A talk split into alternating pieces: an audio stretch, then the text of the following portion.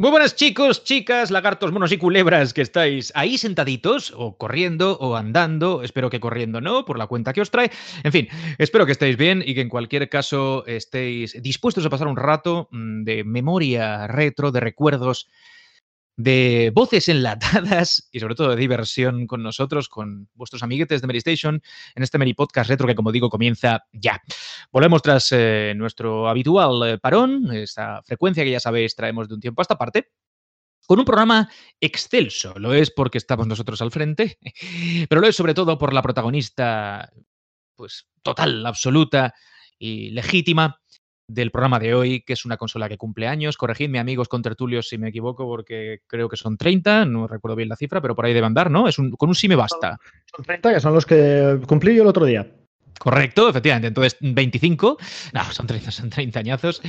Em, pero más allá del aniversario, que como sabéis, nos eh, de alguna forma motiva a traer protagonistas a este programa, em, lo importante es eh, lo que supuso en un momento mm, de la historia del videojuego Em, por muchos motivos. Primero por su paso por los arcades, que es donde surge un poco toda la historia, ahora la comentaremos, y luego por esa mm, aventura doméstica que creo que ninguno de los que estamos aquí disfrutamos en su, en su época, en el momento eh, que salió al mercado.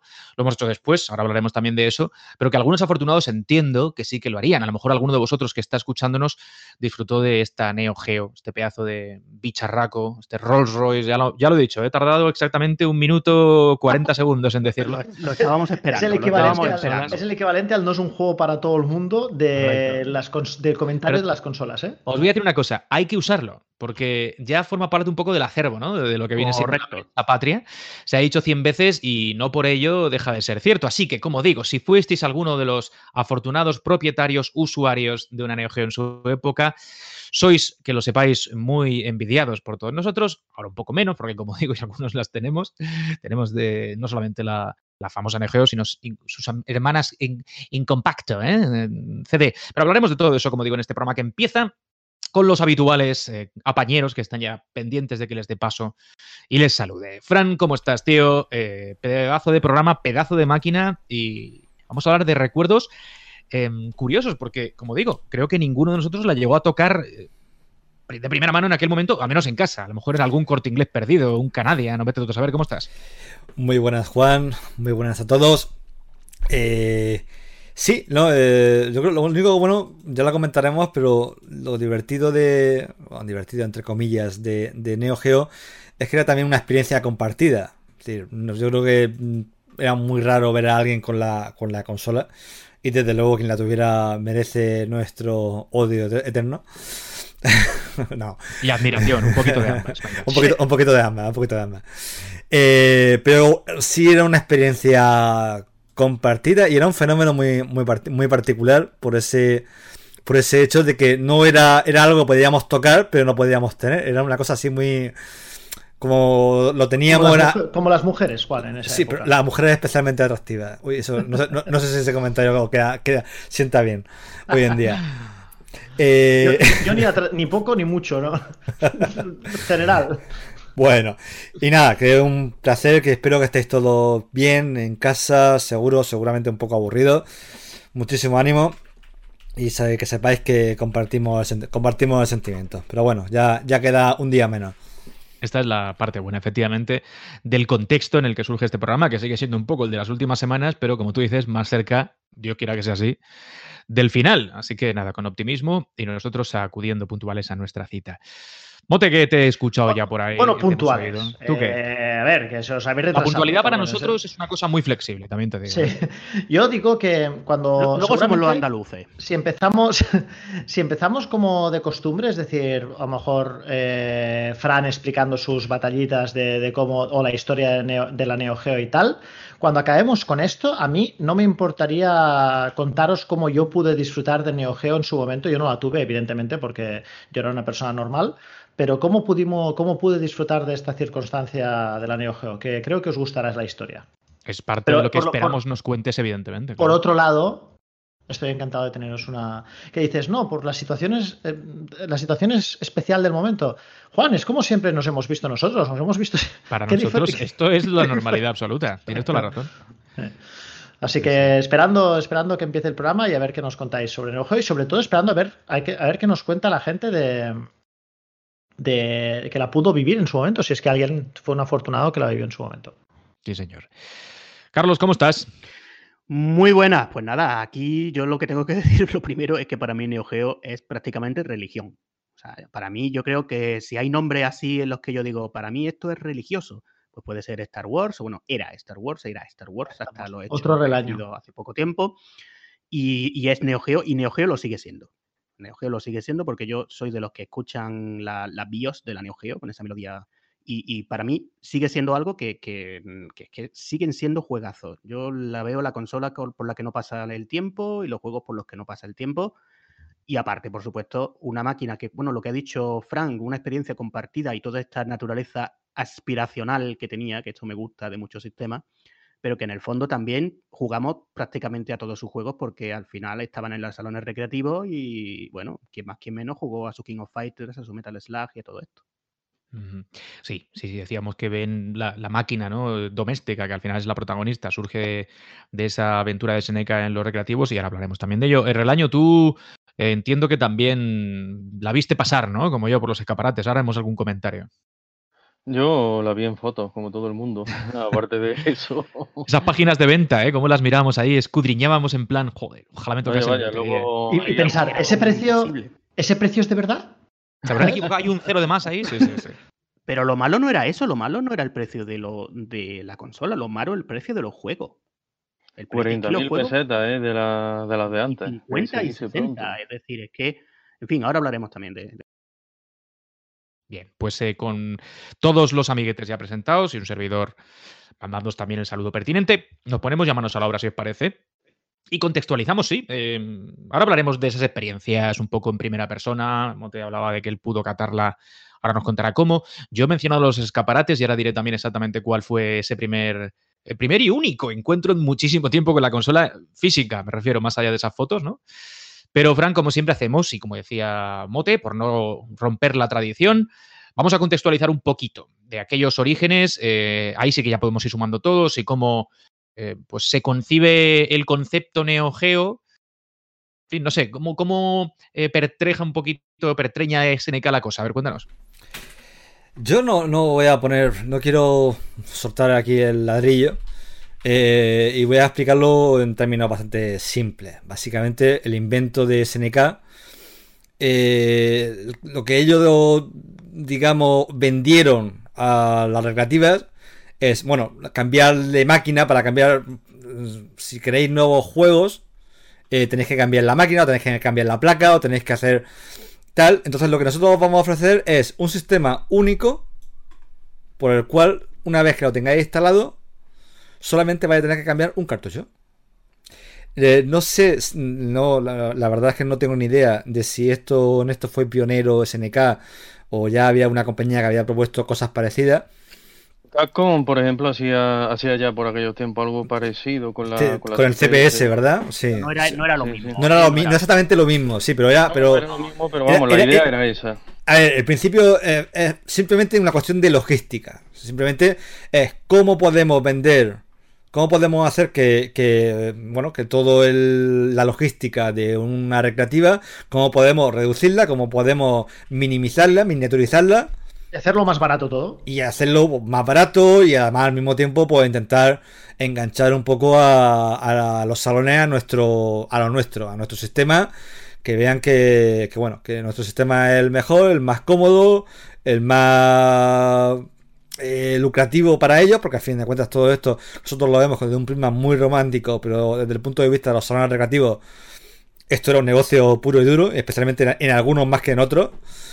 Y, nada, entonces básicamente lo que inventaron es este sistema por el cual eh, vendían el cartucho. Tú tenías, tú comprabas las máquinas, las máquinas ya tenías, tenía tu sistema y comprabas un cartucho con un montón de memoria que, contenía el juego y eso te permitía pues darle mucha frescura a tu salón, te permitía cambiar, al mismo tiempo a SNK pues, le daba un montón de, clientes fijos, eh, cautivos, entre comillas, por así decirlo, que estaban alrededor de su sistema. Y bueno, ya que tenía, entonces pues la mentalidad un poco fue, ya que tenemos esto, vamos a crear, ya que tenemos este sistema, este sistema funciona y nos lo podemos permitir, técnicamente factible, pues vamos a trasladar este sistema de cartuchos, vamos a convertirlo en una consola doméstica.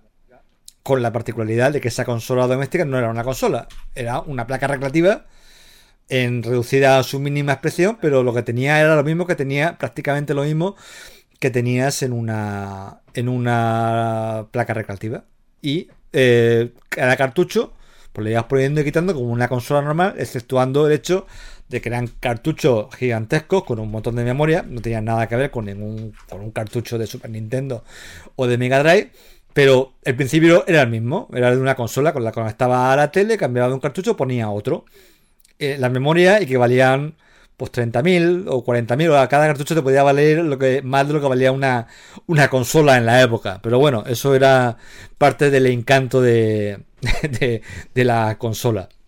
Y, otra, de, otra de las ventajas que tenía también Neo Geo en cuanto a recreativa aunque eran las máquinas eh, dedicadas, digamos, los muebles dedicados de Neo Geo y eso no se vieron mucho, al menos yo por aquí, por Córdoba, no... Por aquí no, por aquí no lo No recuerdo verlo, pero estaban preparadas, preparadas esas placas para, poder introducir hasta cuatro cartuchos, creo. Hasta seis. Creo que eran simultáneamente y así podía además cambiar de juego, ¿no? digamos que en un mismo mueble podía llegar a tener hasta, hasta cuatro títulos, que eso, eso también eh, estaba muy valorado por, por los dueños de salones recreativos porque, claro, te ahorraba espacio, ¿no?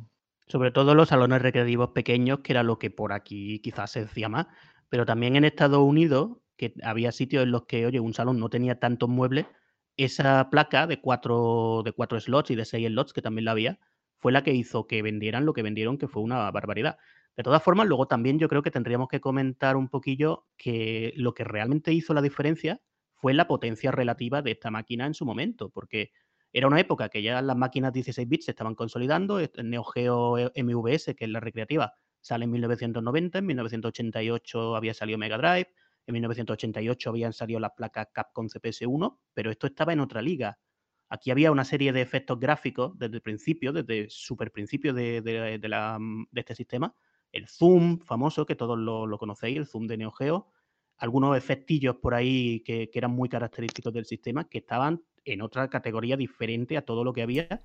Y claro, ¿qué pasó? Que en el momento en que empezaron a hacer cartuchos de hasta a partir de 100 megas, el primer salto que dieron, eh, los primeros juegos de 100 megas, Art of Fighting, Fatal Fury 2, y luego ahí empezaron a subir, a subir, a subir, y esa máquina compitió durante más de una década a nivel de juegos en 2D, fue la mejor durante más de una década. Es que eso es lo, más importante, yo creo, de Neo Geo. Bueno, y aparte que, a ver, tecnológicamente estaba a otro nivel. O sea, tú veías la consola, tío, y veías pensar, y cuando a ti te decían, no, pues esto, tú ibas al salón recreativo y te decían, no, es que dentro hay una máquina que tú puedes tener en casa. Tú decías, pero esto es imposible, tío. Es que ese era el viejo sueño, Mote. El viejo sueño es, es, imposible. El... No, es como. Es, es, una conversión de recreativa. No es una conversión de recreativa, chaval. Es, el mismo juego. Una recreativa en tu casa, tal cual. Tal cual era. Entonces, eso, claro, era el sueño, era un sueño caro.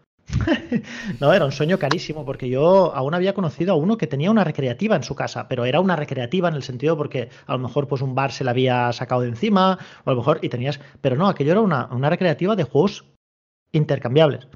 Me gustaría contaros cómo, cómo yo, yo juego a la Neo Geo. Yo tenía un, yo, tenía, yo, tenía un colega, no, no éramos súper amigos, pero éramos, digamos, estaba dentro del grupillo. Y este chaval era un chaval que a su edad manejaba mucho más dinero que la gente normal de su edad.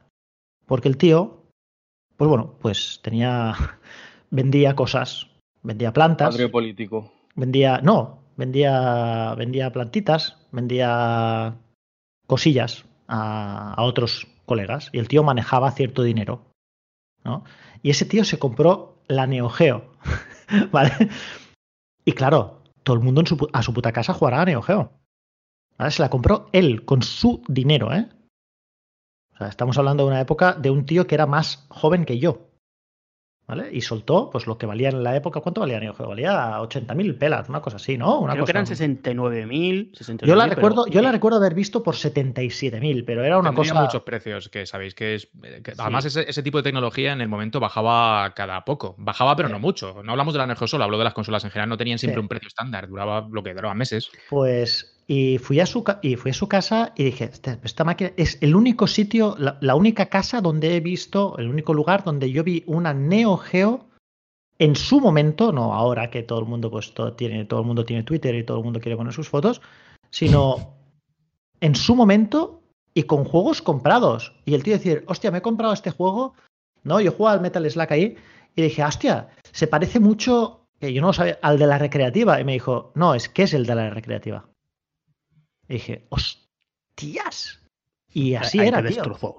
Hombre, claro, pavo. O sea, tú imagínate el, poder que puede, que, tiene eso en una persona, tío, en, en alguien Además. de. Sí, sí. De, de, eh, eh, mi edad, tío. a mí me, me, humilló, nos humilló a todos, ¿sabes? Con, con, con, esta tontería, con esta tontería, ¿sabes? Y bueno, pues. Pero que Metal Slug ya he entradito en año, ¿eh? Que Metal Slug es del 96 o por ahí. o sea, que era, era, era otro rollo, tío. O sea, la gente Que, tenía, que tenía eso tenía otro, otro rollo. O sea, era otro, otra movida y los demás éramos pobres. Fin de la historia. Entonces, el mensaje, el mensaje, el mensaje mote era, es que eh. los, los jardineros ganan, ganan dinero, ¿no?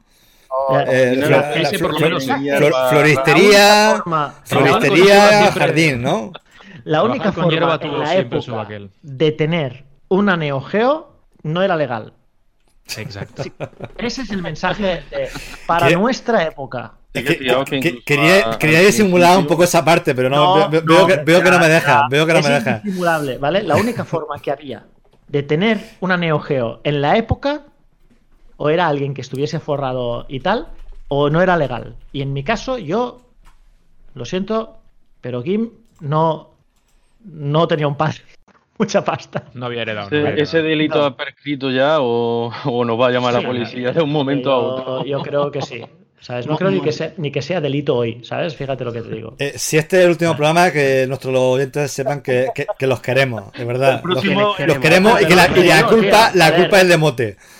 Pero que no lo hice yo. y está ahí tomando nota, ¿eh? Pero no lo, no lo hice yo. Estáis mm, como si yo hubiese sido culpable aquí. Yo no, yo no hice nada. Yo lo único que hice Además, fue tú solo insinúas, no afirmas. O sea, no, yo, yo a ver. No, no, yo digo, ¿eh? yo no insinúo. digo abiertamente que, que, vendía, que vendía María, ¿vale? Vendía María y vendía chocolate, ya lo he dicho, ¿vale? ¿Ves cómo tenía que ver con la hierba? Escucha, yo, yo muy rápido, que lo también insinuado antes, yo no tuve la suerte de trastearla en casa de nadie. Mis amigos, que yo sepa, nunca la, tuvieron. Digo que yo sepa porque a lo mejor no querían compartirla, pero por lo menos no, era público.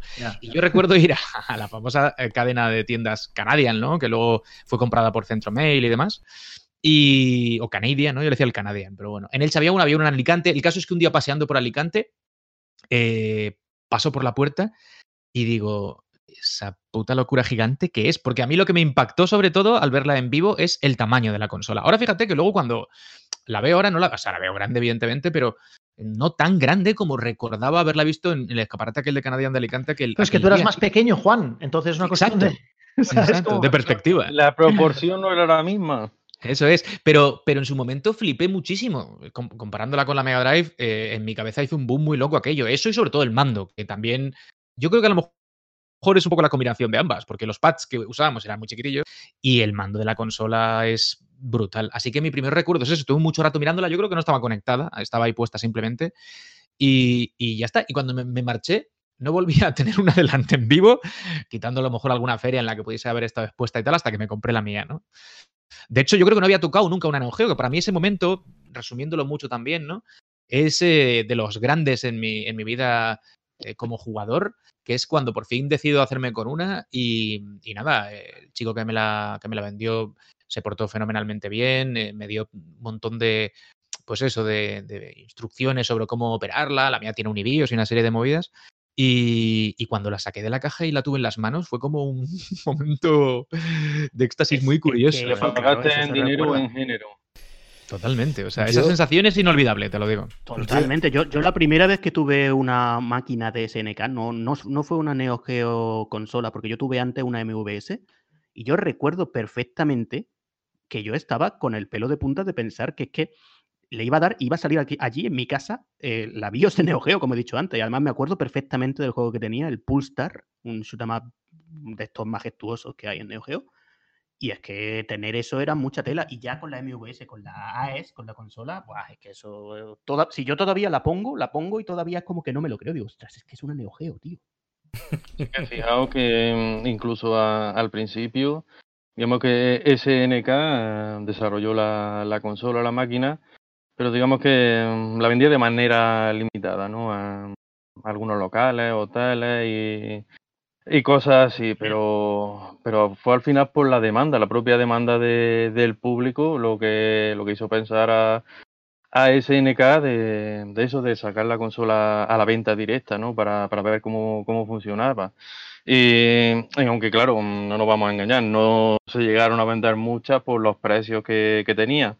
Pero, pero aún así para, para SNK le, le interesó, digamos, seguir vendiéndola porque también era un buen, digamos que le hacía una buena publicidad, ¿no? A, a sus títulos, a sus títulos de Neo Geo, que también se lanzaban en, en recreativa, porque por ejemplo las revistas de, de videojuegos de, de, la época sobre todo hablaban de consolas. Yo no recuerdo que hablaran mucho de, de máquina recreativa, a lo mejor tenían alguna sección de dos o, tres páginas, pero mm, de juegos para recreativas mm, en sí no, no llegaban a hablar, ¿no? Y claro, Neo Geo, al tener también una, una consola, pues los juegos de SNK también salían en, en las revistas como, como, como los de Mega Drive o los, o los de Super Nintendo. Y claro, eh, yo recuerdo la época flipar con viendo a aquellas páginas, aquellos juegos de Neo Geo con esos gráficos. Y claro, no, no podía soñar jugarlo en mi casa, pero, pero sí en, en los salones arcade. Luego tenías que coger esas revistas y guardarla debajo de la ropa del armario para que no la viese tu madre, porque esas páginas eran, eran peligrosas, tío. Esas páginas, cuidado, ¿eh? Esas esa páginas hacían que uno se pusiera muy... Muy contento. Muy, muy tontito, muy tontito. Oye, por cierto, muy rápido, David, que hablaba del tamaño de la, de la consola. Hemos y tocado drogas, decir... hemos tocado porno. Vamos, estamos, estamos en. Estamos, estamos en fire, ¿eh? Yo me, me, voy, ¿eh? Adiós. Dándolo todo. Digo que quiero hablar muy, muy, muy rápido de que, ¿sabéis? De vez en cuando decimos aquí, eh, hablamos de las consolas con acabados premium y demás, que Neo Geo me parece que mm, hicieron un, o dieron en el clavo totalmente, fue un acierto brutal el diseño de la consola. Huyeron del de rollo juguetil está justificado, estamos hablando de un precio muy elevado, etcétera, ¿no? Pero el rollo juguetil, que a mí me encanta, ¿eh? O sea, me gustan las consolas bonitas, pero que siguen teniendo ese punto un poco eh, original en cuanto al diseño. Ellos huyeron de eso, son líneas bastante rectas, un poco parcas, si queréis, en, como inventiva, ¿no? Y sin embargo, le pega a lo que transmite la consola jugándola totalmente. O sea, a día de hoy sigue siendo el diseño que Neo Geo tenía que tener. O sea, no hay ninguna duda al respecto. Y eso que ya te digo, es muy sencilla, pero es preciosa. Sí, el, lo, que, bueno, lo que dicen de el logo este que se inventaron, el, el Rolls Royce de, de las consolas, uh, creo que le va ni, ni pintado. O sea, el, sí, sí. Yo, yo, creo que es una de las consolas quizá más, más bon, no sé si bonita, pero más elegante. Y además, Eso sin lugar a dudas. Y sí. además lo que tú dices, que es que tiene, es una consola que mm, desprende poder. Es una cosa. Poder y tamaño. Sí, sí, es como es lo, que, lo que ha comentado, lo que has comentado tú, Juan, cuando la viste en la en el escaparate, que, que la consola es muy grande, los cartuchos son el enormes. Cartucho, exacto, puesto dentro de la consola asusta eso. El, el, pad es enorme, entonces, claro, tiene una impresión, te da una impresión de esa consola que, que bueno, yo, la, la, fijaos que la primera vez que toqué una Neo Geo fue la primera vez que fui a Japón eh, bueno, tiendas en el típico Super Potato y tal, que las tienen, tienen alguna por ahí de segunda mano. Y siempre, todas las veces que he ido a Japón, incluyendo mi, mi, mi viaje de novia, que, fu que, fuimos, siempre la he tenido en la mano y siempre he estado a un tri, a un tri de llevármela, pero siempre digo, no, ¿para qué voy a, me la voy a llevar mmm, con lo que me ocupa media maleta solamente en la consola? Luego a lo mejor me la, me la llevo y no me funciona. Eh, ya me la compraré un día por eBay o algo así, más cómodo o algo así, aunque todavía no, no, no ha arrancado. Algún día a lo mejor, pero no, no, no tenía la oportunidad. Y yo sí quería decir un poco que, creo que hay una cosa que, no sé si nuestros oyentes más jóvenes pueden mm, captar, ¿vale? Porque hay una cosa, hay una cosa que es generacional y ese típico momento que te da mucha rabia cuando, oye, escucha a alguien hablando, no, no, es que esto solamente lo pudimos experimentar los que estuvimos ahí. Queda muy pedante, pero yo sinceramente creo que esto es uno de los casos que es verdad y que lo justifica. Nunca habrá, nunca habrá una separación tan brutal de mm, digamos poder de poder gráfico de poder de lo que es la diferencia entre los juegos como la que nosotros vivimos y e- adquisitivo y adquisitivo, o sea, eh, a todos los niveles. Eh. es como ahora a veces, no, no, es que yo tengo un ordenador con cuatro tarjetas gráficas que valen 2.000 eh, euros cada una y el ordenador va a 16K con 300 FPS. No, no, no, no, no, nunca, no, para mí, sinceramente, nunca se podrán experimentar la diferencia abisal que había cuando tú te ibas de un recreativo, obviamente era un recreativo donde podíamos ver los juegos de, de Neo Geo. Ya si lo hubiéramos visto, si lo hubiera visto en casa de un amigo, directamente me hubiera tirado, me hubiera tirado por el barranco, directamente. Hombre, ya te digo, sí, sí. Eh, o, empiezas a hacer preguntas sobre cuál sería un negocio que montar, en, mi caso. Pero, pero luego, por ejemplo, iba a casa y tú tenías una Super Nintendo que era una o tenía una Mega Drive, lo que, lo que fuera. Tenía la consola que, mm, que ya era un lujo tener también en esa época. Mucha gente tampoco se la podía ver. Los 16 bits en su momento, recién salidas, las consolas de 16 bits, Estamos hablando de una cosa que todo el mundo no tenía, ¿eh? No, no, no, era una cosa que te podías sentir muy, muy afortunado, muy afortunado. Exacto. Esos dos, dos, o tres primeros años de los 16 bits, eh, el que las tenía, cuidado, ¿eh? Pero... tardaron mucho. Sí, tardó bastante. Pero, por ejemplo, tú, tú tenías. Ah, imagínate que llegaba un momento. Tú tienes una Super Nintendo y tienes Street Fighter 2. Ah, el Non Plus Ultra. chaval. que, supuestamente que era, era el, amo del patio del colegio. Tengo Street Fighter 2 en mi casa, chavales. Eso, eso tal. Y claro, luego te ibas a una recreativa. Obviamente, a menos que fuera ciego. Eh, si la, la, recreativa de Street Fighter 2 no se veía igual que la versión de Super Nintendo, ni la versión de Mega Drive, ni ninguna. Pero bueno, tal. Pero aún así. Pero la tuya se veía con más cariño. Sí, bueno. Pero, pero es que veía los juegos de Neo Geo, por ejemplo. Samurai Shodown, que lo tenías por ahí más o menos. Sí. Eh, yo sobre, todo recuerdo, en mi caso, Art of Fighting. Que no, es, que, no es el mejor juego de lucha del mundo, ni muchísimo menos, ¿vale?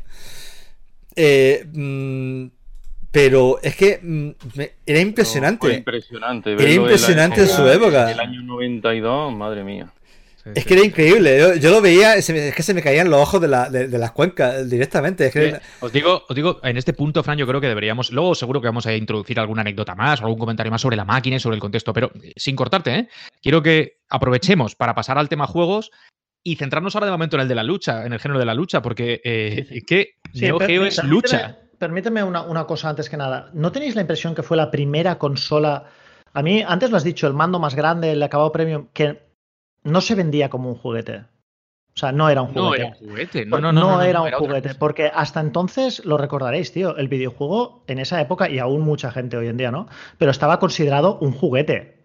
¿Vale? Y esa fue la primera consola que no se consideró un juguete. Esta fue la primera, la primera de todas que se dijo, esta consola no es un juguete. Esto es, un, es una pieza de hardware de verdad, que, que, te gustará más o te gustará menos o, lo que sea, pero esto... Total. Era, era, otra cosa. Nunca, yo creo que nunca habrá una diferencia de, de, hardware doméstico eh, tan brutal. es que no, era hardware doméstico, tío. Era la primera cosa súper cara para jugar. Súper cara para jugar y solo para jugar. Y solo para jugar. eran baratos, pero Los ordenadores, a ver, joder, que estamos entre gente que nos entiende. Yo nunca le dije a mi padre que me comprase un ordenador para, o sea, para jugar.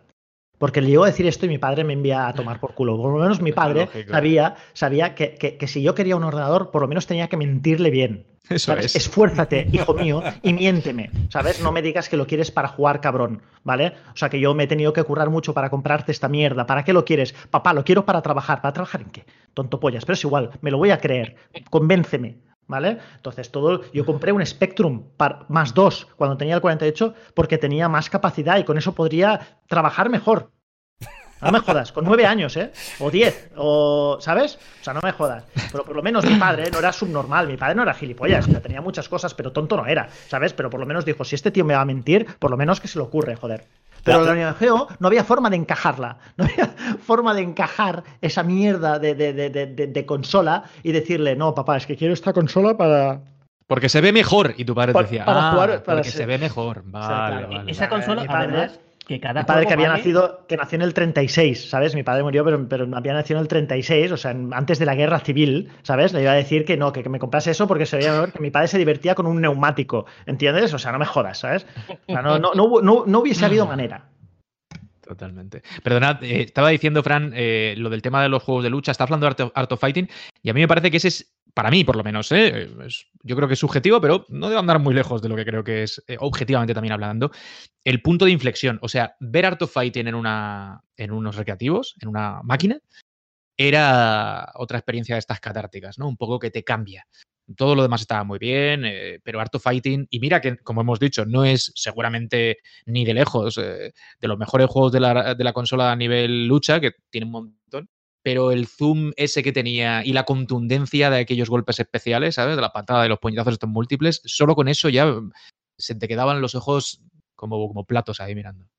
Esa diferencia que habéis, que habéis mencionado a nivel técnico eh, el Arrow Fighting es un buen ejemplo de, cómo se puede ver, porque ese título luego tuvo conversiones tanto para Mega Drive como para, Super Nintendo, y claro, la comparaba con el original de, Neo Geo. Y... Era, tristísimo. Y era como, como el eh, logo, eh, como... Era la cosa más triste del universo. Y eso que estábamos, eso que, eso que estábamos acostumbrados a jugar a versiones domésticas, si tenía un ordenador de tu época, a lo mejor has jugado a Final Fight en, un CPC o un, un ZX, estabas acostumbrado a la, a la decepción. eso, eso, lo teníamos con ella. Solo, amiga, de cama. solo amiga se libraba de todo. Qué cabrones. O sea, yo todavía, o sea, hoy mismo, hoy mismo haces lo que hacía esa gente, lo que hicieron, lo que hizo la, la, peña con, con las, las las pantallas, los pantallazos que ponían detrás de las cajas que te ponían la versión amiga, hoy mismo Hoy mismo lo llevas a un juzgado y lo denuncias eso, ¿eh? Porque eso no, era publicidad engañosa, eso era un atraco a mano armada, era como si te pegaran un navajazo en la espalda. Tú van a poner incluso capturas de la recreativa, si era una conversión de, recreativa, y tú Algunos, algunos con un poco de... madre mía, cómo se va a ver. Algunos con un poco de decencia, o por las revistas, incluso Micromanía, te decía capturas de la versión amiga.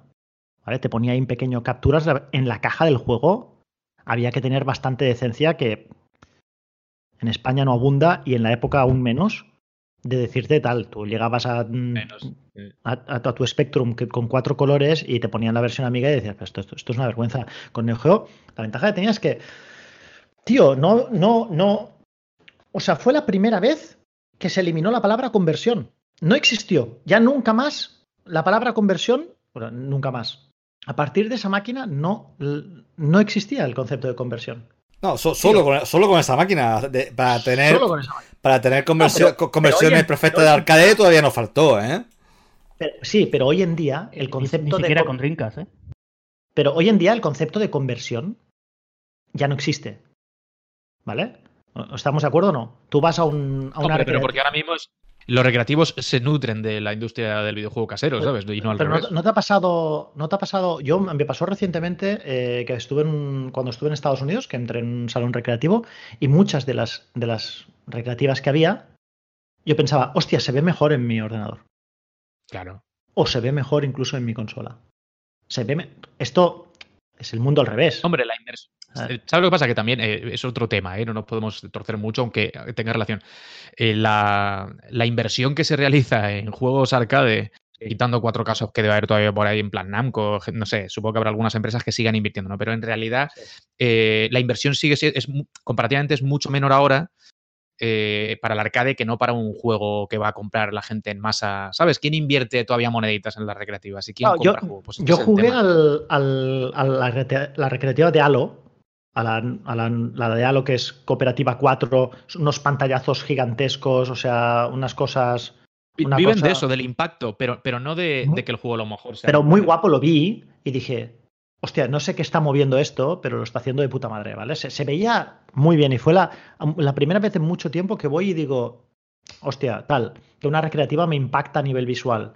Entonces, eh, con, digamos que yo creo que a partir de Neo Geo, y hubo, un salto después, ¿no? Pero Neo Geo fue la primera que te trajo verdaderamente la experiencia recreativa en casa, tío. Hmm, la primera. Lo que pasa es que a nosotros no nos, la trajo porque éramos... Hablando de conversiones y hablando de Art of Fighting, muy rápido. Eh, estuve jugando hace poco, que ya lo había catado, pero lo típico que recuerdas y de repente eh, llegas a conclusiones a la, que a lo mejor no, no, alcanzaste en otro momento, a la conversión de Art of Fighting precisamente de, la PC Engine Duo. Y, oye, lo del zoom ese simulado que, han hecho, que la gente lo busque en, YouTube o si Fran haces la edición y lo, y lo ilustras, aunque sea nada, 10 segunditos, es curioso, ¿eh? O sea, es muy chafardero, pero es el, único seguramente que se atrevió a hacer algo parecido. O sea, me parece maravilloso. Dicho lo cual, eh, ¿qué pasa? No, que cuenta, cuenta con ello, cuenta con ello. Vale, vale. Digo que, dicho lo cual, y hablé, abriendo, habiendo abierto, perdonadme, el melón de la lucha, yo creo que conviene que nos centremos un poquito ahí, ¿no? Eh, habéis mencionado también antes el Samurai Shodown, que también seguramente sea en mi memoria, junto con eh, el primer eh, Fatal Fury, que también estuvo en Mega Drive y que eh, jugué antes de Street Fighter 2 bastante en mi 16 bits, digo, son como los tres un poco iconos de aquella primera etapa, ¿no? Y luego, además. En la lucha hay que decir también que hay mucha percepción, ¿no? De que SNK se, se metió en el terreno de la lucha a raíz del éxito de Street Fighter 2 como, como todas las demás compañías, pero en, en realidad no fue así, ¿no? Porque los creadores del primer Street Fighter eh, pasaron de Capcom a, SNK y Fatal Fury se estuvo desarrollando prácticamente al mismo tiempo que Street Fighter 2. Creo que los dos títulos salieron con, pocos meses de, diferencia. Así que, mm, que, digamos que casi llegaron las dos compañías al mismo tiempo, ¿no? Y a partir de ahí ya empezó esa, esa lucha maravillosa que se alargó hasta mm, pues, prácticamente una década, ¿no? Hasta que SNK ya, cerró sus puertas.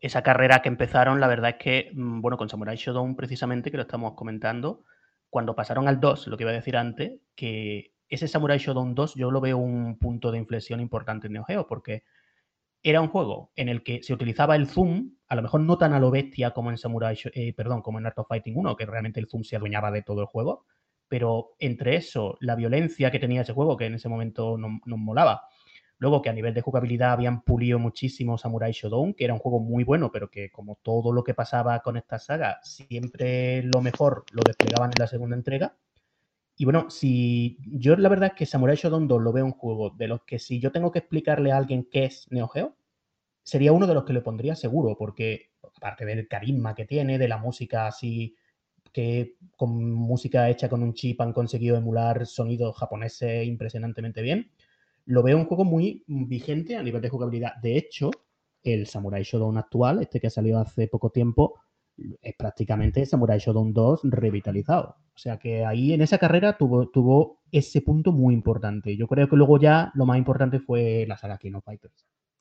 Sí, pero mm, también otra cosa que, tuvieron em, también en los primeros juegos de lucha, ¿no? Se, se comenzó a ver esto de, mm, del universo compartido, ¿no? Que se ha puesto tan de moda con, con las películas Marvel. Eh, SNK también lo implementó en sus primeros títulos.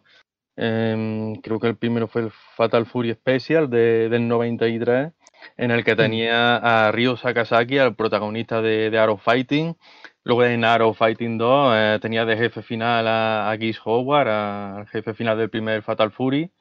Y, y, a partir de ahí empezaron a, digamos, a entrelazar su, su universo para, para ir mm, creando sagas propias hasta que ya todo, digamos, explotó con el crossover definitivo que fue eh, el Kino Fighter 94, que ahí ya mm, eso fue una verdadera revolución, ¿no? Y no solo teníamos luchadores de Fatal Fury o de Arrow Fighting, sino también de otros títulos anteriores de SNK, anterior a la era de, de. Eh, teníamos a los soldados de Ikari Warrior o a los protagonistas de, de Psycho Soldier. Y, eso, eso pegó, pegó bastante fuerte y mm, yo creo que ahí fue ya, mm, digamos, la primera ocasión en la que, en la que SNK definitivamente le, le comió la tostada a Casco, ¿no? En lo que la lucha, a la lucha se, se refería. De hecho, hay un elemento un poco distintivo, podríamos llamarlo, en los juegos de SNK, es que eran más narrativos, vamos a ponerlo entre comillas, por todo lo, arcade que pueda ser, todo lo narrativo que pueda ser un arcade, un juego de lucha. Pero sí que es verdad que tenían con ese aire un poco más eh, cinemático, podemos llamarlo tenían más conversaciones, eh, tenían vinculaciones. vinculaciones se relacionaban más entre ellos. Sí, yo, por ejemplo, de hecho, y, es un poco desde el principio, porque tú, por ejemplo, el, el, art, eh, art of Fighting. Eh, lo que te encontraba es que normalmente tú podías elegir entre varios personajes, pero ahí solamente podías elegir a los dos protagonistas. Era una historia, una historia lineal de los dos protagonistas que podías elegir y eso te llevaba su trama hasta, hasta el final, hasta este, hasta este sorprendente, sorprendente final con el, con el jefe.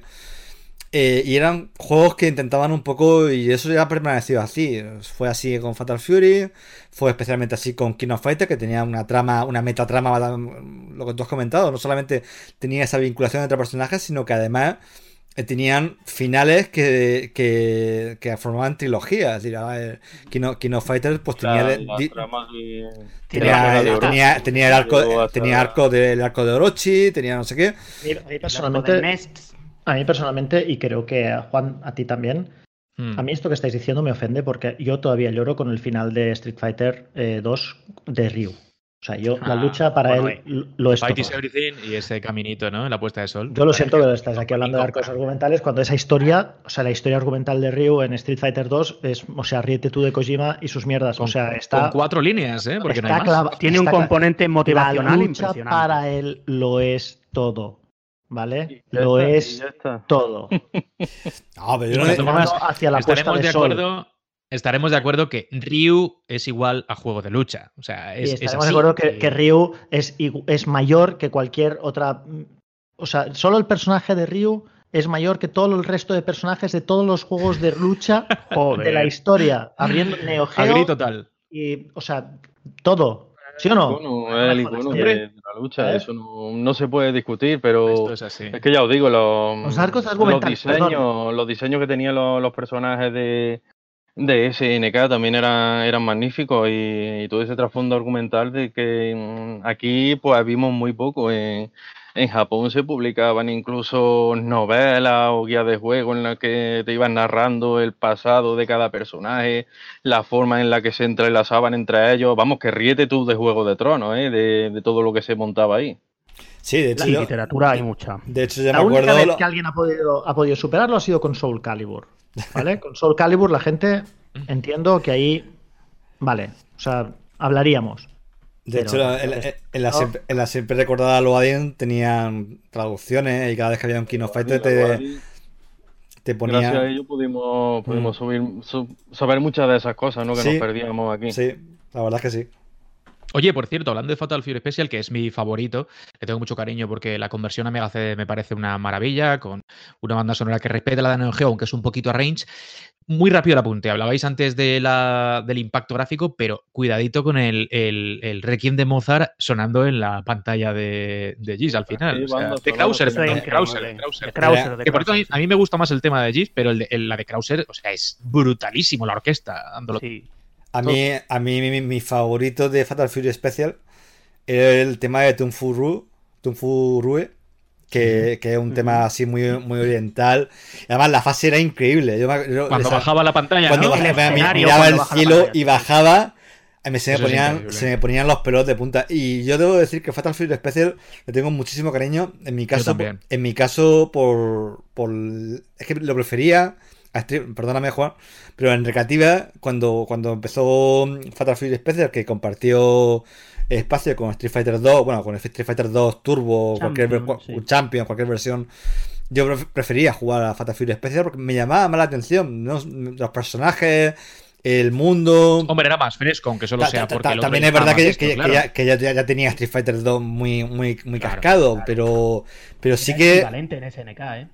Yo lo, para mí lo, viví como la, como la, como lo, esto es la evolución, esto es lo como, van a ir los juegos de lucha.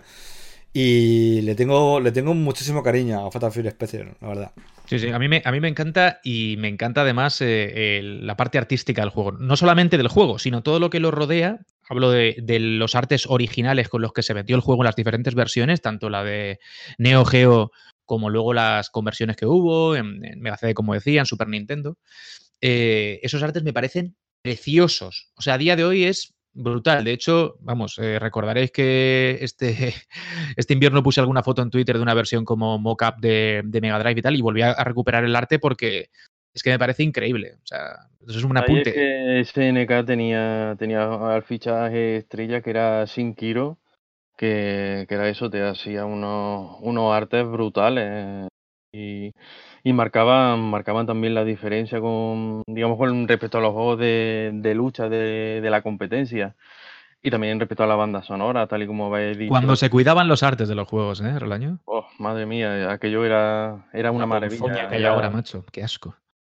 Era, vamos, eh, deseabas tenerlo ¿no? en formato póster para, para colgarlo ahí bien alto eh, y en lugar destacado de, de la habitación y, con la banda sonora, pues lo mismo. Em, ahí estaba ese grupo de músicos que era la SNK, la Neoson Orquesta y vamos, te hacía una, una banda sonora brutales que además iban, digamos, evolucionando conforme se, se desarrollaban las entregas. Mm, los temas eran más o menos los mismos, por ejemplo en Kino Fighter tenía el tema del equipo de Kyo, ¿no? Pero en cada nueva, nueva versión de, del juego ese tema iba, iba evolucionando y, era una auténtica, una auténtica pasada, vamos. A nivel sonoro era, era, era también, además para mí, ahí sí que no, ahí sí que no había color y SNK era muy superior a, a Capcom en, en la época. ¿Podemos hablar de Metal eh, Slug o no? Es que, eso te iba a decir. Yo creo que la lucha está ahí y, es, es, Neo Geo al final, en gran medida. Pero hay más cosas en el catálogo, tanto de las recreativas como también de la consola. Así que, ¿por qué no tratamos un poquito de eso? Hemos hablado de Metal Slug. Eh, podemos hablar de él porque yo creo que es el otro, el otro icono, ¿no? Fuera de la lucha está Metal Slug de repente. Y luego ya todo. Yo, a mí que no soy nunca, nunca he sido muy fan de los juegos de lucha, para mí, yo identifico, si tengo que identificar eh, la consola con un juego, claramente es Metal Slug. Y además los he, los he ido rejugando después, mm, en, en, Xbox, por ejemplo, y a mí me siguen pareciendo, porque hay un montón, hay 150.000 Metal Slug realmente. Mm. Y a mí me siguen pareciendo que con ese es el ejemplo claro de juego de recreativa. Frenético absoluto. O sea, no, no descanso, no. O sea, es un juego que de principio a fin dura relativamente, relativamente poco pero aún así está pensado para que para dominarlos es, la curva de dificultad inicial no es tan abrupta como en otros juegos de, recreativa, pero aún así, o sea, progresas un nivel y rápidamente es muy fácil que, que entiendas que hay que echarle monedas a ese juego. Y yo creo que es uno de esos juegos, es verdad que a lo mejor tiene unos cuantos años, porque ¿cuántos años debe tener Metal Slug? Debe tener 20... Es del 96, así que 24. Sí, 24 o 25 años, ¿no? Es un juego que aguanta perfectamente. Tú hoy pones una Neo Geo con el Metal Slug y te aguanta perfecto el examen a lo mejor el frame rate. Mm, de, hasta con eso. Yo iba a decir que hasta el frame rate, las bajadas de frame rate molan. O sea, nada, eso no existe, pero es verdad. O sea, el juego está tan guapo que le perdonas eso, tío. Es como, mira, lo han querido ralentizar para que flipes con la explosión, que no es el caso, pero bueno. Y, además, o sea, ves claramente la gente que sabe jugar a la gente que no sabe jugar. O sea, la gente, mm, es un juego que dejaba espacio al, al dominio, a que vieras a la gente cómo dominaba ese juego. Yo, mm, por, por, razones, tuve que jugar el, bastante al. No sé, no sé qué metal es la que era. Y había un momento en que notabas cómo ibas creando memoria muscular. ¿No? Como te, sabías, como en un contra, para que nos entendamos. Ibas creando, sabías dónde, cómo aparecían los enemigos y, Y recuerdo que me estaba viendo jugar mm, alguien y, claro, yo me sabía dónde aparecían los enemigos y ya disparabas de camino, ¿no? Y entonces matabas a los enemigos de camino, ¿no? Y, y yo iba jugando y pensaba, hostia, este me recuerdo cuando... Ah, ¿Sabes que todavía me sé la primera pantalla del Pac-Man de memoria? O sea, que podría pasármela con los ojos cerrados, porque sé los caminos que siguen todos los fantasmas y sé lo que hay que hacer. Pues lo mismo, tío, con Metal Slug. Hasta ese nivel de vicio yo tenía ese juego en la recreativa. Y eso se me traslada incluso a hoy. Sí, sí, pero que Metal Slug también os digo en cuanto a dificultad, hasta la tercera parte no se les fue demasiado de las manos, porque el 1 y el X, yo a fecha de hoy, que yo Metal Slug lo juego, mmm, yo soy capaz de pasarme Metal Slug eh, el 1 con los créditos que te da la consola, porque acordarse que Neo Geo te da, si, si lo juegas los juegos en la consola, tienes 5 créditos, 5 continuaciones, 5 monedas para pasarte el juego. Yo Metal Slug 1 y X, que es el segundo, en versión mejorada, yo soy capaz de pasármelo. Pero el 3 ya no hay manera. O sea, eh, fue un juego que el primero y el X, bueno, pues la dificultad tal, y el tercero, que a pesar de eso, puede ser que sea el mejor juego de que SNK ha hecho nunca fuera del juego de la lucha, del género de la lucha, porque era un Metal Slug ya con mucha amplitud de, de niveles, variedad de rutas, a nivel técnico era mm, espectacular a más no poder. Pero ya en cuanto a dificultad, llegaba un momento en el que te podías llegar más o menos a la tercera, cuarta pantalla y ahí ya te venía un nivel shoot más em horizontal, creo recordar, que allí no pasaba ya como nos empezara a meter monedas. ¿Habéis jugado todos los demás, Carlos? Ahora que estás hablando que... Pues Porque es que, ¿cuántos hay? ¿Seis o siete? Yo no sé cuántos les he perdido la pista. creo que el siete, sí. y, están todos en cartucho, ¿verdad? En Neo Geo, eh, no, en Neo Geo salieron hasta el quinto. Hasta el 5. Vale, vale, eso es lo que iba a preguntar, porque yo he visto entregas bastante avanzadas por ahí a precios de locura absolutos. Mm. Eh, ¿Y los habéis jugado todos por curiosidad? Que yo, yo es que al final siempre he jugado los mismos. A mí el 5 me parece bastante decente. Sí, el 5 es, bastante, bastante bueno. El 5 me parece. el 4 em, no. El 4 me parece que bajaron mucho el listón, que lo hicieron un poco apresurado. También que... El cuarto es que fue la época en la que SNK había cerrado. Sí. que lo hizo otra compañía secundaria y no, no salió bien.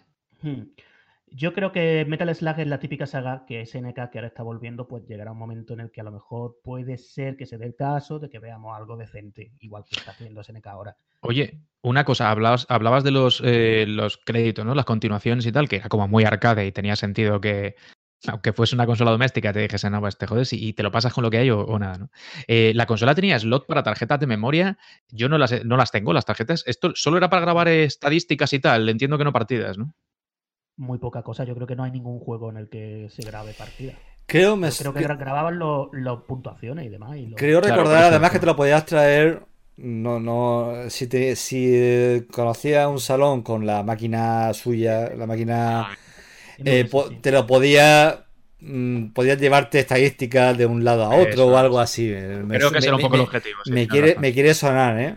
Sí, sí, entiendo. o sea, tengo bastante claro que no había posibilidad de grabar partida, pero como estaba el slot, yo no tengo la tarjeta, no la he podido probar, pues digo, igual alguno de vosotros sí. sí grabar partida tampoco se necesitaba porque eran juegos arcade, eh, al fin y al cabo, que, te los podías pasar en en media tarde perfectamente. O sea que... no, había, no había aventuras, ¿no? Sí, a ver, en media tarde te los podías pasar si te los sabías bien. Esto es como decirte, no sé, el Pitfall me lo puedo pasar en dos horas, sí, coño, pero para podértelo pasar en dos horas, o el Abu Simbel, ¿sabes? Me lo puedo pasar en dos horas, o en una hora, sí, claro. Con, con, tus buenos huevos morenos te los puedes pasar en, en una hora. hay, gente, hay gente que lleva 40 años y no se los ha pasado. O, el Abadía del Crimen, ¿sabes? No, si te lo sabes todo lo que hay que hacer, si sabes dónde hay que ir, te lo pasas de corrido porque son, es una semanita que tienes que pasar en la abadía y los días pasan rápido, no te jode, ¿sabes? Primero tardas un año en hacerte con el control y, otro año en aprender qué, qué coño Leí una vez, cuándo es nonas y cuándo es no sé qué. Escucha, comentario aparte de todo, ahora que dices eso, leí una vez, eh, creo que en alguno de los Excelsior o. ¿Cómo se llama? Eh, ah, ostras. Bueno, los libros que escribieron hace poquito em, sobre la abadía, bueno, hace poquito, hace unos años, sobre la abadía del crimen analizando un poco toda la historia, que no recuerdo cómo es, eh, Obsequium, perdonad eh, por el, lapso. Digo que leí, creo que fue ahí, que mm, el juego no hubo cojones a pasárselo, creo que nadie se lo pasó hasta que se publicó en una revista de la época, supongo que una micro hobby o algo así, el, mapa. sí, sí. Hasta ese momento nadie se lo había pasado directamente. ¿En micro hobby o en, micromanía? Me lo creo, me lo creo. Yo, eh, a ver, más cositas de juegos que no se chaval. Sí, eh, yo... había muchos juegos de deporte muy chulos, porque por ejemplo... Ya el Soccer Brawl, ese me dejaba a mí lo que rimo, tío, en los recreativos. Y pava, fútbol del futuro, lo llamo mi hermano y yo, el del fútbol del futuro. El Super Sidekicks, que era un juegazo de lucha y era de los primeros. Y luego ¿Cómo, este cómo que es de lucha, Carlos? Super Sidekicks. Perdón, perdón, perdón, de fútbol. Hombre, había lucha. Ah, si lo piensas. Sí, no, se, se pegaba, una buena, se pegaba una buena hostia, la verdad. Es verdad, era un juego de, de lucha, pero también de fútbol. No, y, y, otro que estaba muy bien, que a, a, mí me sigue gustando mucho, era el Street Hoop, que era uno de, de baloncesto. Brutal, entre, sí, sí. entre NBA Jam bien. No, que el NBA mola mucho. Y, y el Windjammer, de... eh, el Windjammer, que bueno. ahora está de nuevo de, de actualidad. Hmm. De hecho, y luego Shoot'em Up, ¿eh? Shoot'em Up, cuidado con Neo Geo. Porque, Hay unos cuantos muy guapos a ese. Claro, tiene Pulstar, que ya sabéis que lo hizo gente que salió de, de Irem, hicieron un juego para Neo Geo que era una especie de R-Type no oficial y, uh -huh. y, visualmente impresionante. Y luego tiene otros ya a lo mejor más pequeños, Last Resort, que es otro pedazo de shoot em up, también Super creo chulo. que hecho por esa misma gente. A nivel de jugabilidad es buenísimo, visualmente también es chulísimo. Carlos, recuérdame ese que tiene la perspectiva isométrica y unos gráficos casi como render, que está guapísimo, tío. Viewpoint. viewpoint. El viewpoint, el viewpoint ese, me mola mm. mucho a mí también. Ahora ha salido que... un prototipo de la segunda mm. parte para Nintendo 64. Sí, lo, comenté, yo otro día. Y además, Viewpoint tiene una cosa muy curiosa que es que tiene una banda sonora muy chula, muy, muy diferente. Eh, lo estuve rejugando a, propósito de la noticia que comentó Carlos, que había salido la build de esa versión para Nintendo 64, que esa secuela, que no llegó a salir, pero estaba ter terminada prácticamente. Y tiene una banda sonora muy, muy simpática. De hecho, bueno, voy a dejar, Carlos, sigue porque sé, sé, dónde, sé dónde va a ir a parar. Bueno, es que voy a hablar de un shoot'em up muy grande. Sí, imaginaba. Bueno, pues es que, es que eh, a ver, está en Neo Geo el que yo creo que es el Metal Slug de los shoot'em up, que es Blazing Star, eh, la secuela no oficial de Pulstar, que es un juego que, digamos que yo lo veo otro de los super resúmenes de una Neo Geo ya más avanzada, una Neo Geo ya de año 98, 99, donde ya no se le iba a exprimir mucha más potencia, pero visualmente es otro que ahora mismo aguanta el tirón perfectamente a lo mejor no se inventa nada, no digo que sea el shoot em up más innovador en su momento, ni muchísimo menos, pero el que juegue hoy día con ese juego dice, ostras, esto en 1998 tenía que pegar muy, muy fuerte. Un... ¿Sabéis lo que me sorprende a mí ahora que estamos hablando de juegos? Que no tuviese la consola mucho de lo que presumir realmente en ese género. Del brawler, o sea, del, del beat'em up sí. clásico. O sea, hay cositas, pero no está a la altura de lo que estaban haciendo otros tipo Capcom y demás, con un hardware que podía haber hecho verdaderas locuras. Hay cosas, sí. sobre todo a, al principio de, del catálogo, creo que el, el, Burning Fight, ¿no? Que, que es una, un clon una copia descarada de, de, Final Fight, ¿no? Y alguna otra cosilla más, pero no, no destacaba especialmente. El... Sobre todo fue fueron los que yo más recuerdo, los Sengoku. Que... El tercero de Sengoku está bien, ¿eh? El, el tercero, sí, sí, el tercero que ya, digamos, salió en la etapa final de, de Neo Geo, cuando ya SNK se había reconvertido y todo pero, pero también es, es buenísimo, ¿eh? Y, y, el segundo, que el segundo lo llegué a jugar en, en recreativa y le eché, le eché bastante vicio, pero era eso, tenía, tenía muy poca cosa porque mm, al, al fin y al cabo lo que más pegaba era, era la lucha versus. El beaten claro, up es que, no es que se fue. Había tenido su momento, sí, era un género que, que estaba cosa, en decadencia, sí. Era una cosa de. Era una consola. Perdón, era sí, exacto. Era una consola pensada como recreativa. Entonces tenía muy poco fondo de armario que a lo mejor otras consolas podían tener. ¿Vale? Poco lo o sea, necesitaba, Mote. Realmente bueno, no, o sea... no, necesitaba, pero tú te vas a 1997. Ni era conveniente con esos precios, tío. Si le pones a la gente muchos juegos que quieran tener a 500 euros, arruinas el país. Tú, tú, tienes, tú te vas a 1997 y había un Final Fantasy VII. ¿Vale? Sí. ¿Vale? Y esto era impensable en una consola como Neo Geo. Porque no estaba concebida. Onda, sí. No estaba ¿Cómo? concebida como consola doméstica. Entonces tú, tú podías permitir una PlayStation y, y, era una consola, era un juguete, pero una consola multipropósito. Que, podía, que, estaba, que te podía traer juegos de lucha, te podía traer beatemaps, te podía traer RPGs. Era el concepto de, de, consola clásico, el que había desde, desde, siempre. Bueno, sí, pero, pero con, un, con unas posibilidades muy ampliadas que no te daba, por ejemplo, o sea, no era una Super NES más potente. Sí, pero, Era, pero tenía otras capacidades que la Super NES o, o no tenía. Sí, claro. El cuestión de como era, como era Neo Geo, ¿no? Que Neo a pesar de, de esas consolas potentes que salieron después, que sí PlayStation, que sí Saturn, pues sudaban la gota gorda, ¿no? Cuando, cuando tenían que correr alguna de, la, de las conversiones. Ahí están los cartuchos de, de expansión de, memoria RAM de Saturn. Si no, no hay claro, manera solamente para esos juegos. Claro, Y, tú ves y dices, ¿PlayStation no podía con los juegos de Neo Geo? Pues con alguno puede que no. ¿No? Así de claro, puede que no. Pero tenía mucho propósito y tenía un alcance, se podía entender como una consola principal. Nadie se compraba Neo Geo como su único. Nadie que quisiera jugar a todo o estar en, el, en la onda videojueguil tenía una Neo Geo como única consola que era impensable porque automáticamente reducías muchísimo la cantidad de cosas distintas a las que podías jugar. Oye, ya no solo de, juegos, sino de, diversidad, ¿no? De, espectro al que tú podías jugar. Digo, muy, muy rápido y perdonadme porque no quiero que se quede en el tintero. Sé que la consola que celebramos es la original y Geo es Neo Geo, sus cartuchacos y demás. Pero ese intento de mediados de los 90 de, pasarse al formato CD, al que yo le tengo cierto cariño, porque además tengo la Frontloader, que es un bicharraco de mucho cuidado, y, y quiero decirte que ha habido varios modelos, pero a mí es el que me parece que tiene como la magia especial del, giro, ¿no? Al, formato óptico. ¿Qué os parece? Más allá de que las cargas son soporíferas, pero. La, más vendida, ¿no? ¿No es la más, ¿No es la más vendida? La Neo Geo CD. No, no, no. no. O la, la, Neo Geo CD no llegó a vender mucho, ¿eh? No, no me Bueno, la, la, top loader esa ya es más fácil de conseguir y no está. Eso es lo que quería decir. De, esas sí se han vendido muchas. ¿eh? La, que es más fácil de encontrar, teóricamente. Sí, sí, no, además no son especialmente caras. Vale, vale, eso, es lo, eso es lo que quería decir. la CDZ es más rara y la front loader pues, porque son las primeras. Si yo quiero comprarme una. menos. Si yo quiero comprarme una, es más fácil encontrar una CD que no una, una normal, a un precio. Hombre, por supuestísimo. y de hecho, si quiere jugar, quiere jugar Neo Geo, es decir, que saber que está jugando un producto vinculado directamente a, a SNK, es mucho más fácil por muchas razones. Y no hablo solamente de porque la consola sea más accesible y más, más económica, por otras cuestiones también. ¿eh? Pero, y una de esas cuestiones, oh, Juan. Entiendo, entiendo, guiño, guiño, codo, uh. codo. Vale, vale, vale. Se lo comentaría, si, si tuviera todavía amistad con ese amigo, ¿sabes? Con ese colega, le comentaría igual le interesa una nueva línea de negocio. Yo, yo, creo que Juan quiere decir en realidad otra cosa. Juan, tú quieres decir que en realidad Hombre, los juegos de Neo Geo CD, si tú te pones a pensar lo de las cargas, es cierto, pero lo de las cargas no en todos los juegos es tan importante, porque por ejemplo, eh, en los más que yo he dicho, en el Last Resort y en Pulstar, yo lo tengo en, Una vez que lo empiezas a jugar, como la frase está cargada y hay mucho ensayo-error, ¿no? Ahí va. Y, y, por ejemplo, solamente te tienes que ir para, para tú decir, ostras, Neo Geo CD, no quiero jugar con ella, tú tienes que irte a los King of Fighters del 97 o por ahí, que tiene entre cada round tú tienes que cargar ahí, no, eso no es que lo aguante.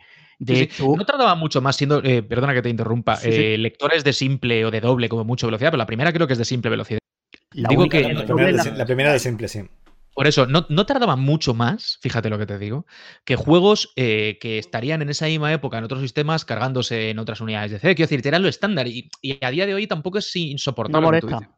No molesta, no molesta. Sobre todo en muchos juegos no te saca, ¿eh? Del tema. Lo bueno que tenía, sobre todo Neo Geo CD, era, era las bandas instrumentales que pasaban, digamos, de, generar la, la, propia máquina a, poder grabarse directamente en el CD y, y, lo, y el grupo de la, de la Noción Orquesta pues aprovechó para, para hacer bandas sonoras instrumentales, para versionarlas de esta manera y era una auténtica gozada el poder, el poder escucharla ahí. La de Fatal Fury 3 es especialmente buena porque no sé si fue el juego con el que. Quiero recordar algo de que cuando salió Neo Geo CD fue el juego un poco de bandera el Fatal Fury 3. Y la AST, la, banda sonora arreglada, es muy, muy, muy espectacular, la verdad. No, pero todo, es que te puedes quedar con, muchísimo. Lo, lo de Kino Fighter, lo de Samurai eh, pues, eh, es un auténtico, una auténtica pasada. Y y también los pocos exclusivos que tuvo Neo Geo CD, ¿no?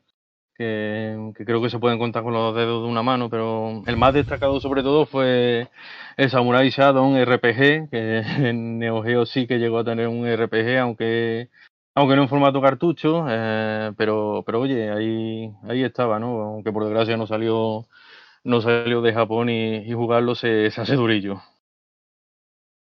Pero yo creo que estaremos de acuerdo que más allá de la anécdota, que no lo es, porque como digo, tuvo recorrido, varios modelos y, ya permitía acceder al catálogo de Neo Geo sin eh, trampas, ¿no? En, un momento en que los cartuchos pues eran casi intocables. La magia, lo digo teniendo ambos sistemas, la magia que tiene meter el cartuchaco es enorme. Saber que lo que estás jugando eh, está en, digamos, mandándole los chips en tiempo real a la consola, que no hay carga, pero al final alguien podría decir, hombre, la Neo Geo CD, pues sí, es una Neo Geo, pero al no haber chips de por medio, haber eh, muchísima más memoria en los discos, bueno, eso es relativo también, porque cuidado con los cartuchos y la memoria que podían acumular dentro. Eh, no sé yo, no sé yo. Creo que, llegaron a acumular la misma memoria que cabía en un CD, ¿no? Por eso digo, pero, pero sin embargo, esto es también de nuevo algo mío, ¿no? Saber que el juego está dentro de los chips es diferente, tío. Hay una cosa Saber que es lo mismo de la recreativa, seguía Correcto. Una simbiosis hay entre máquina y cartucho, porque si al final es una unidad solo, eh, que funciona como un, como un ecosistema ahí cerrado, ¿no? Y no sé, no sé si me estoy explicando, pero seguramente haya mucha gente que lo entienda. Claro, por eso se hizo la NES Mini, ¿no? Y soldando los chips en la placa base para, para no se puede, ¿no? Para tener esa sensación, ¿no? Ah, yo pensaba. ¿Y la, NES CD la tuviste? ¿La NES CD o qué? era por ser perro, ¿sabes? Pero no, no, lo hicieron con esto, para que tú supieras que el juego físico está dentro de la NES Mini. Vaya, vaya. Eso es maravilloso, maravilloso. Eso es magnífico, hombre. Eso es magnífico. Bueno, vamos a hablar de, los últimos ya coletazos de la, máquina que se mete, eh, empezado ya el siglo XXI, es alucinante, tenemos aquí el dato que nos pasa Carlos, desde el 90 hasta el 2004 has puesto por ahí que estuvo por ahí dando guerra, ¿no? O sea, son el, último una barbaridad de años. Samurai Shodown 5 Especial, 2004. Madre de Dios, y esto es oficial con su cartucho imposible de conseguir, entiendo. Eh, hombre, salió limitado en AES, la versión de consola, ya salió muy limitado y además salió, yo creo, aquí ya se me mezcla un poco, pero creo recordar que eso salió oficialmente en una web que es neo-geo.com, que todavía existe y que durante muchísimo tiempo fue el principal mercado online de la Neo Geo, porque bueno, el, Neo Geo es el sistema que se ha convertido en la máquina más mm, apta para coleccionistas, vamos a decirlo así, de todas las retro. Eso estamos todos los presentes. yo no sé si la frase, o sea, creo que sé lo que quieres decir, pero no sé si lo has terminado. La, la, más deseada, ¿no? La más deseada. Vamos a... Quizá la más prohibitiva. yo creo que la más prohibitiva. El ratio de likes por foto es muy alto, ¿eh? O sea, que bueno, decir las cosas como son. Es, ¿Sabes qué pasa? Que los precios, y seguramente es a lo que te referías, Carlos, en algunos cartuchos, como ese del que hablas, y otros, son tan locos, o sea, tan surrealistas, ya estamos hablando de unas cosas que dan hasta risa, porque en el fondo, que claro, eh, entrar en el coleccionismo ya no digamos completista, que usar la palabra completismo y neogeo es de directamente ser tonto, porque no tiene ningún sentido, que por eso yo creo que la consola está en, en la cima de las cosas eh, más ambiciadas eh, por los coleccionistas, seguramente por eso, digo yo, no sé, por el precio loco de algunos cartuchos. pero ahí durante mucho tiempo... siendo caro todo eso. Carísimo mucho tiempo no fue para tanto, porque yo, por ejemplo, no sé lo que hemos hablado antes de cada cuándo, cuándo fue cuando cada uno tuvo una Neo Geo. Yo me acuerdo perfectamente cuando compré la primera consola Neo Geo AES, que yo tengo ahora mismo. Bueno, la primera que yo compré la compré exactamente en el año 2001, es decir, todavía había máquinas, todavía había mm, videojuegos para Neo Geo que iban a salir. De hecho, yo me acuerdo que yo me planteé, loco de mí, comprarme el Samurai Shodown 5 cuando salió, ¿no? En la, yo creo que sí, que fue en la web neogeo.com. Ahí durante mucho tiempo hubo una comunidad. ¿Tuviste que escoger eso o casarte? ¿No? Porque valía más o menos lo mismo. Era, eran 700 euros, creo, lo que, valía el juego, ¿sabes? Qué locura, tío. Entonces, mm, durante mucho tiempo ahí hubo un mercado online, yo creo que más o menos la primera, los primeros 6-7 años del nuevo milenio, ¿no? Donde se consolidó, se, consolidaron los precios y ya la gente se quedó con los juegos que ahora tiene. Yo tengo una colección de Neo Geo mm, medio respetable, 35 juegos tengo.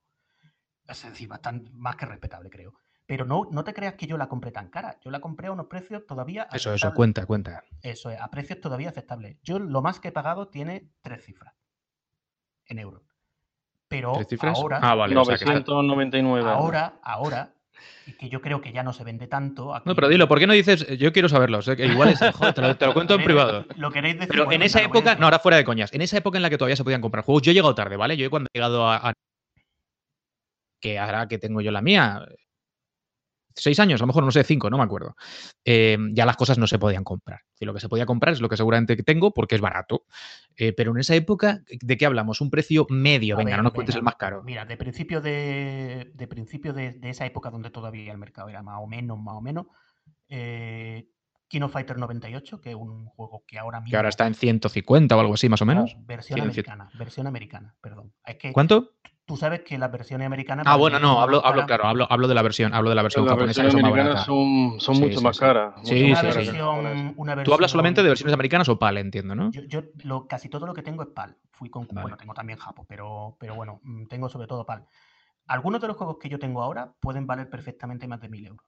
Pero cuando yo los compré estaban en torno a 300, 400. Yo creo que lo más que yo pagué fueron 400.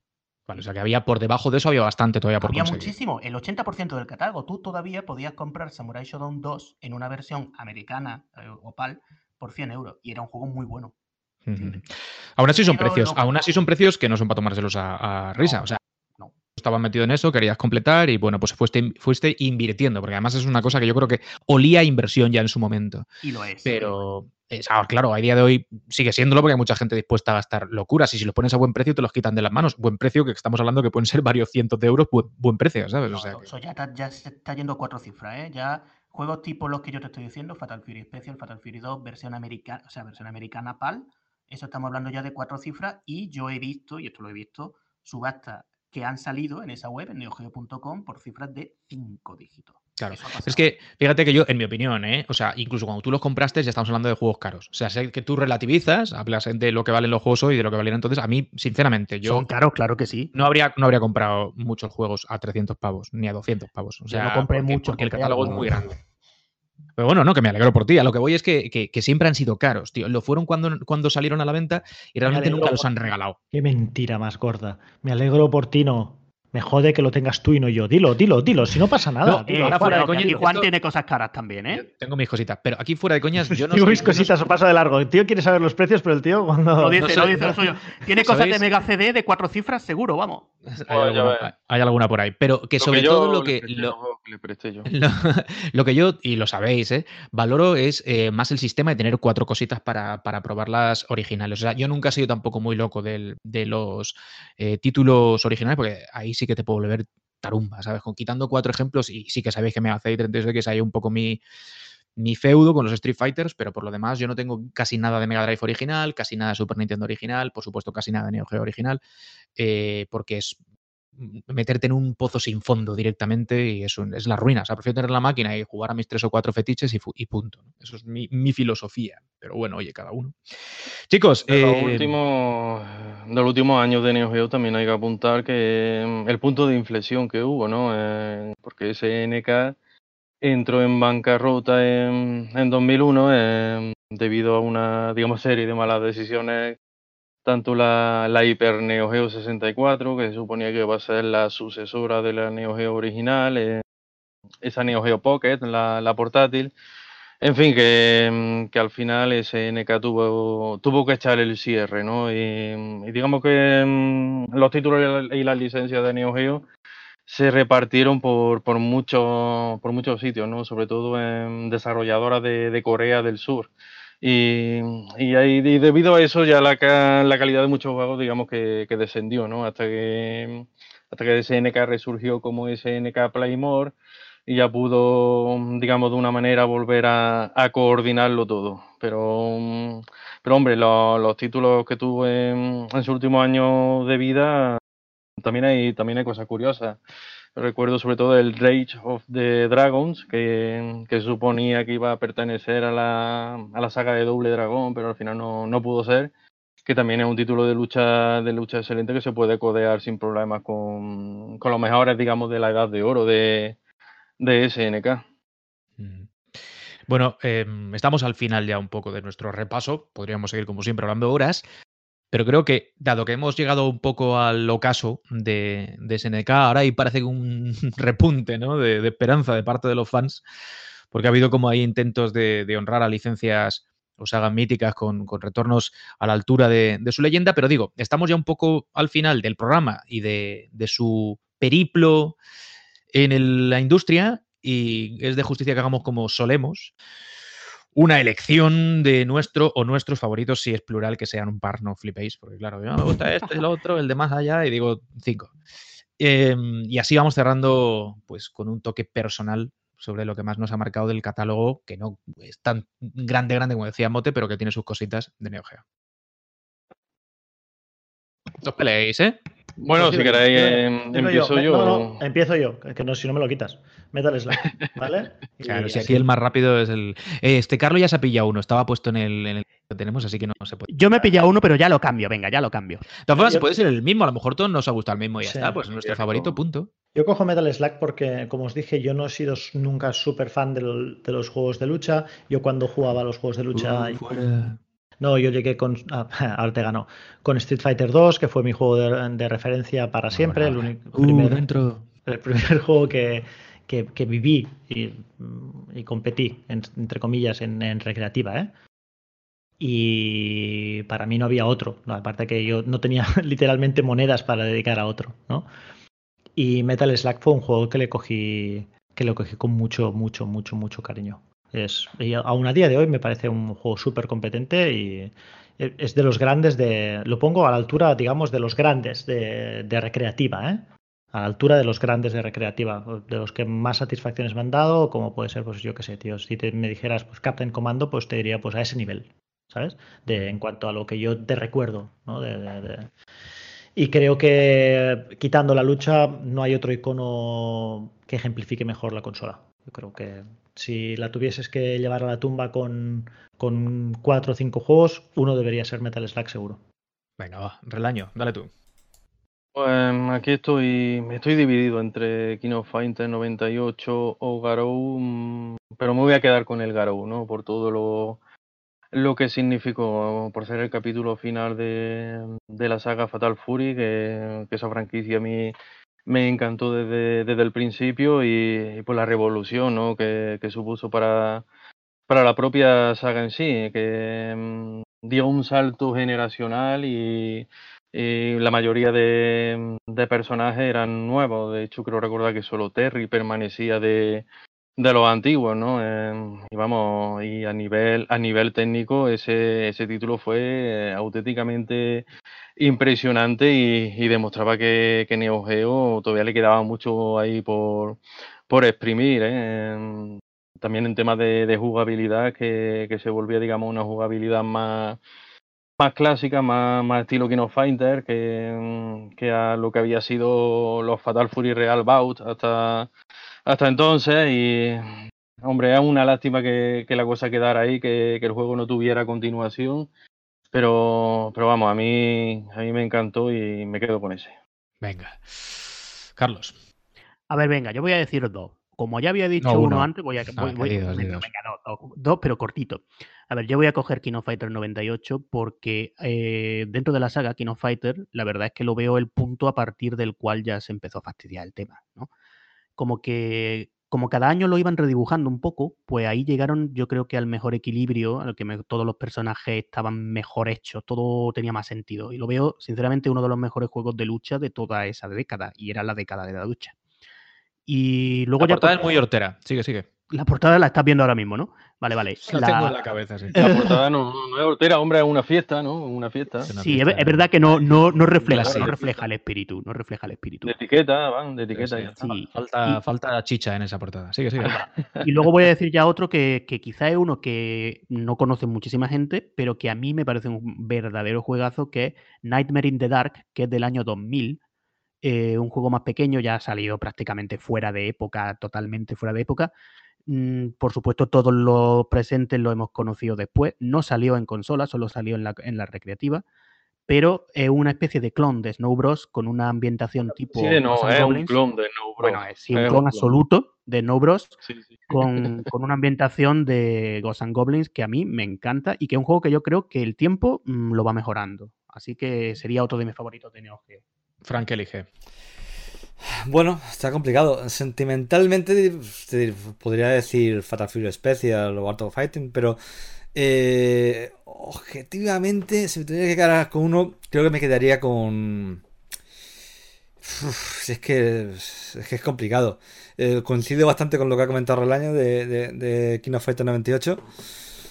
Eh, pero por elegir algo diferente voy a quedarme con The Last Blade 2. Porque para mí me parece uno de los juegos de lucha más elegantes y, más redondos que, he conocido. Hay algo en ese juego, un equilibrio general, presentación, personaje, eh, sistema que, que la verdad es que te dice algo de un cenit alcanzado en en, el género. Y yo creo que el Last Braid eh, está ahí.